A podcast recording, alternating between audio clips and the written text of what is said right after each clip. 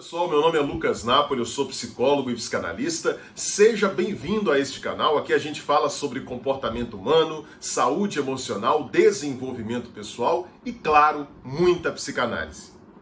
No vídeo de hoje eu quero conversar com você sobre como a evitação, a fuga do sofrimento pode acabar sendo autodestrutiva. É isso mesmo. A gente sabe que ninguém gosta conscientemente, voluntariamente de sofrer. Ninguém procura o sofrimento voluntariamente, nem mesmo aqueles que nós conhecemos como masoquistas. O masoquista não procura a dor pela dor, ele não procura o sofrimento pelo sofrimento.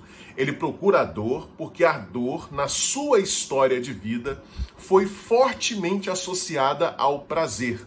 Então ele procura a dor como um meio para a obtenção de prazer. Portanto, nem mesmo o masoquista procura diretamente, voluntariamente, a dor. No entanto, a gente sabe que o processo de amadurecimento exige a passagem por momentos de dor e sofrimento. Eu já falei sobre isso em outro vídeo, eu vou colocar aqui em cima o link para que você possa assistir caso você ainda não tenha visto a gente sabe que o processo de amadurecimento exige a passagem pela dor. É impossível crescer sem estar disposto a passar pelo sofrimento. No entanto, você deve conhecer, talvez você seja inclusive uma dessas pessoas, existem muitos indivíduos que fogem do sofrimento como o diabo foge da cruz. Há muitas pessoas que tentam evitar a todo custo a passagem por momentos de dor, tristeza, incômodo, e ao fazerem isso, elas perdem oportunidades de crescimento e mais, que é o foco desse vídeo de hoje. Ao fazerem isso, ao tentarem de toda forma evitar o sofrimento, essas pessoas podem acabar se prejudicando de forma significativa, podem acabar se autodestruindo. E é sobre isso que eu quero falar nesse vídeo de hoje. Para ilustrar o meu argumento aqui nesse vídeo, eu vou utilizar o caso de uma paciente fictícia. É claro que ele reúne aqui vários elementos de pacientes que eu efetivamente atendi, mas nesse caso especificamente aqui, trata-se de uma paciente fictícia. Vamos chamá-la de Melanie. E vamos supor que a Melanie tem 24 anos. A Melanie é uma moça que está terminando uma graduação, está terminando a faculdade e ela mora com a sua mãe. Os seus pais se separaram quando Melanie ainda era criança e hoje ela ainda precisa morar com a sua mãe. Só que Melanie enfrenta um grande desafio. A sua mãe é super protetora. A sua mãe ainda não consegue perceber que ela já é uma adulta e exige, por exemplo, que a Melanie chegue em casa antes das 23 horas. É claro né, que isso, na realidade sociocultural em que a gente vive, é um absurdo. Né? Hoje em dia, grande parte das baladas, das festas, das saídas começam a partir das 23 horas. Então, a mãe de Melanie exigir que ela chegue em casa antes desse horário é completamente é, está completamente em desacordo com a realidade sociocultural em que a gente vive.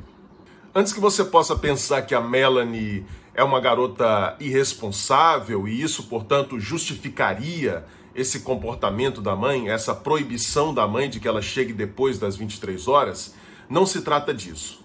Melanie é uma daquelas filhas que a gente costuma dizer que não dá nenhum trabalho para sua mãe.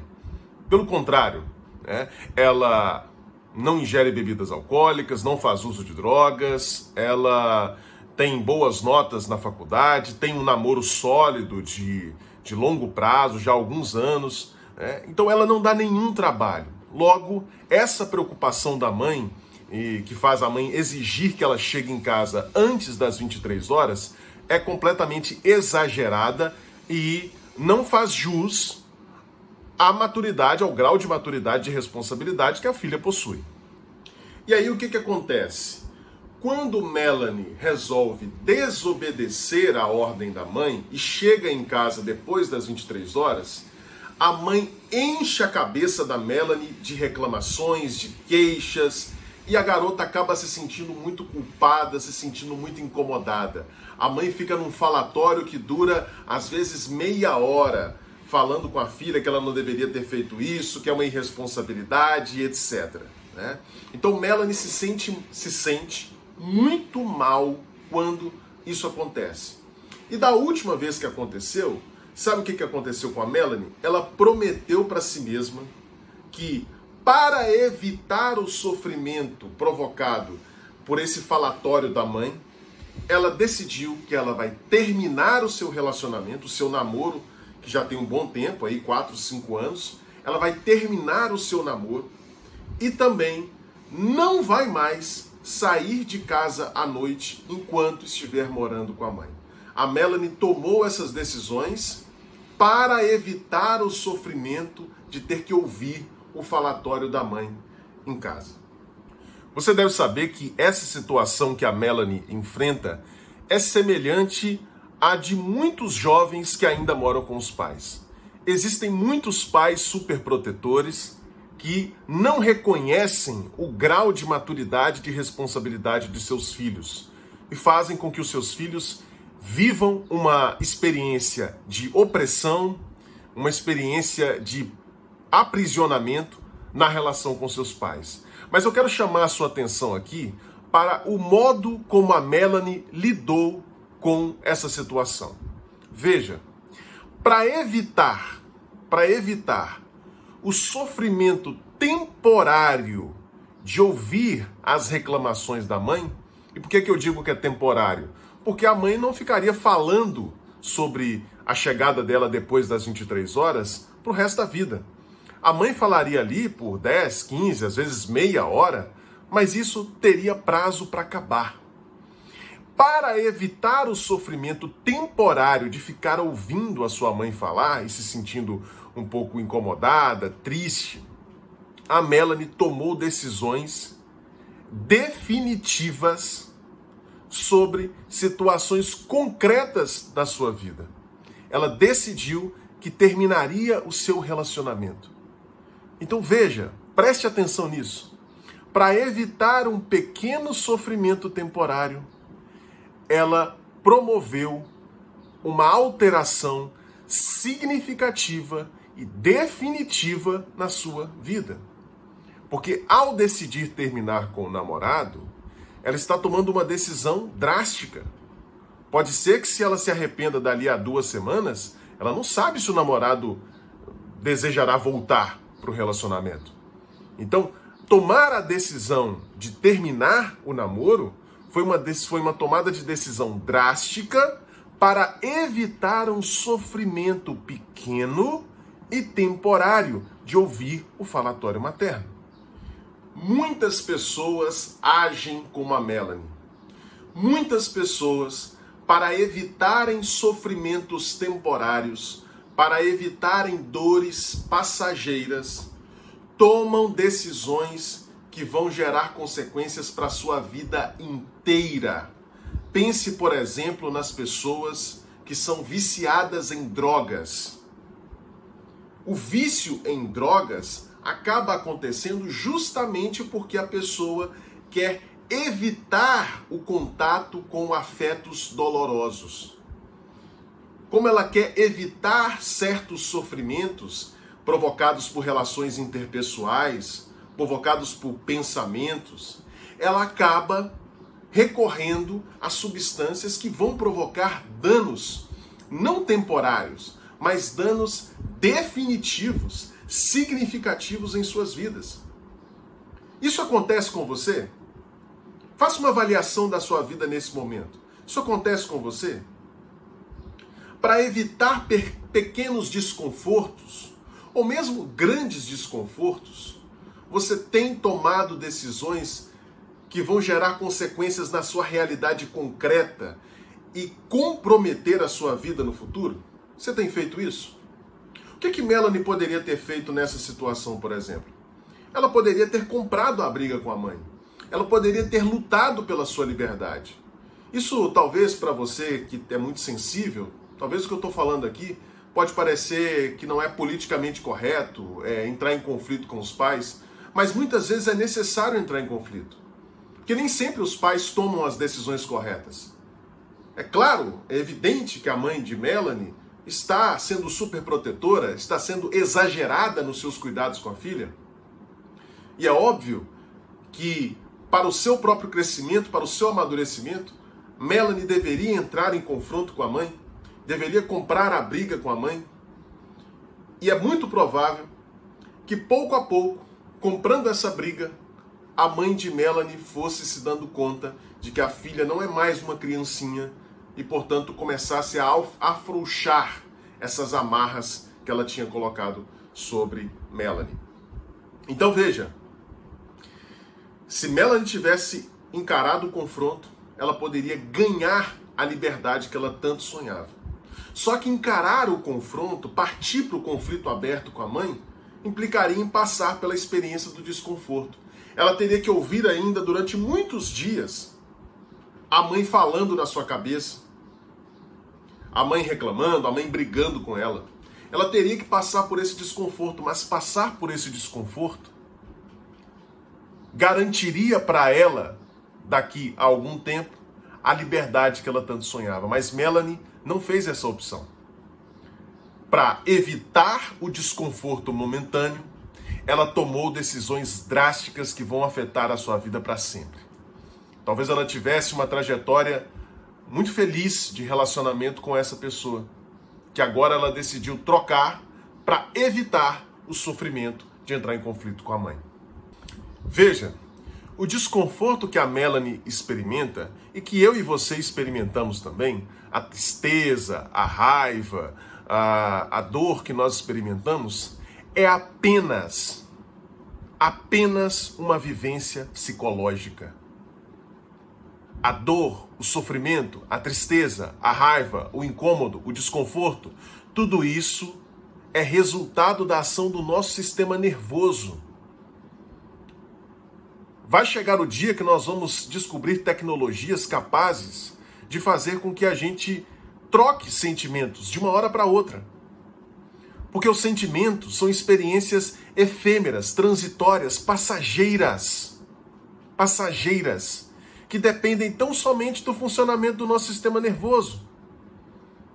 A gente pode dizer, os sentimentos não existem na realidade concreta. Eles são apenas experiências psicológicas. Então veja, você vai tomar decisões que vão trazer alterações na sua realidade concreta para evitar sentimentos que são experiências transitórias? Você vai tomar decisões definitivas que vão gerar consequências para sua vida inteira apenas para evitar sentimentos? Hoje você está triste, amanhã você está alegre. Hoje você está desconfortável, mas amanhã você está bem. A gente sabe o quão variável é o nosso humor, o quão, quão variáveis são os nossos sentimentos. Você não pode tomar os seus sentimentos como critérios para tomar decisões.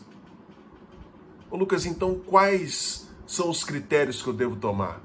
São os critérios que têm a ver com a realidade objetiva.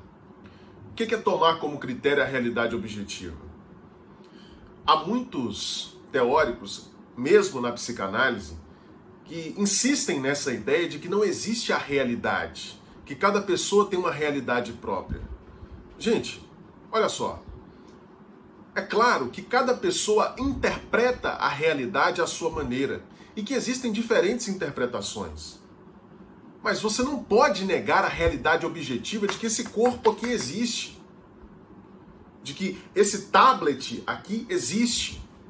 De que esses livros que estão aqui atrás existem. Você não pode negar essa realidade objetiva. A realidade objetiva é concreta. Ela resiste às nossas interpretações, ela resiste às nossas idealizações. Então a realidade concreta é que deve servir para você como parâmetro na hora de tomar as suas decisões e não seus sentimentos. Os sentimentos são temporários. Hoje você está triste, amanhã você está alegre, como eu disse. Esse desconfortozinho que você está passando agora, ele vai passar, porque ele é um sentimento. As realidades concretas, não. A sua saúde, não. Então, quando você, por exemplo, decide, ao invés de passar pelo desconforto de conversar com uma determinada pessoa, ao invés de passar pelo desconforto de comprar uma briga que é necessária, ao invés de passar pelo desconforto de fazer uma determinada prova, ao invés de passar pelo desconforto de encarar um novo desafio, você resolve se recolher para não passar por esse desconforto, você acaba prejudicando a sua vida. Eu, eu penso, por exemplo, no caso de muitos pacientes que evitam, por exemplo, o desconforto de fazer apresentações em público e com isso comprometem toda a sua vida acadêmica. Ou seja, para não vivenciar o desconforto temporário daqueles minutos fazendo a apresentação, a pessoa toma decisões que vão implicar em consequências drásticas para sua vida inteira. Então pare de tomar os, so, os sentimentos como critério para suas ações. Pare de evitar o sofrimento. Pare de fugir do sofrimento. Encare a realidade. A realidade cura. A realidade cura. Veja quais serão as consequências reais das suas tomadas de decisão. Não tente ficar o tempo todo tranquilo, o tempo todo em paz, o tempo todo bem. Porque esse estado de tranquilidade, de paz, de sossego, ele é incompatível com o processo de crescimento. O processo de crescimento sempre implica na passagem por momentos de desconforto, por momentos que passam, que passam. Os sentimentos são passageiros, a realidade fica. Esse é o recado do vídeo de hoje. Bom, se você gostou desse vídeo, eu quero que você clique aí em gostei na plataforma que você estiver assistindo, porque dessa forma a plataforma, seja o YouTube, o Facebook ou o Instagram, mostrará esse vídeo para outras pessoas e eu tenho certeza de que há muitas pessoas que precisam ouvir o que eu disse aqui hoje, ok? E se você está assistindo esse vídeo na data de publicação, domingo, hoje, domingo, dia 11 de outubro de 2020, eu quero dizer para você que amanhã, dia 12, começa o meu mini curso gratuito de introdução à psicanálise. Serão três lives na segunda-feira, na terça e na quarta, falando a respeito de conceitos cruciais para a psicanálise, que servirão como uma ótima introdução para a teoria psicanalítica. Na segunda-feira nós falaremos sobre inconsciente, na terça sobre transferência e na quarta sobre repetição. E na quinta-feira tem o lançamento do meu segundo e-book, Psicanálise em Humanês, 16 conceitos psicanalíticos cruciais explicados de maneira fácil, clara e didática. É um material muito especial que eu levei anos para produzir, agora ele está condensado para você. Haverá uma promoção com desconto gigante, mas que vai valer apenas para quinta-feira, dia 15 de outubro. Valerá apenas para quinta-feira, para quem adquirir o livro na data do lançamento. O lançamento será no dia 15, às 7 horas da manhã, e para ter acesso ao link e fazer a compra do e-book, você tem que estar tá lá no meu Instagram, arroba Psicanalista. Não deixe de me seguir para não perder essa oportunidade. Faça o mini curso. Segunda, terça e quarta nós vamos conversar sobre psicanálise. Ok? Não deixe de se inscrever nesse canal caso você esteja assistindo pelo YouTube e me seguir nas redes sociais. Um grande abraço e até o próximo vídeo.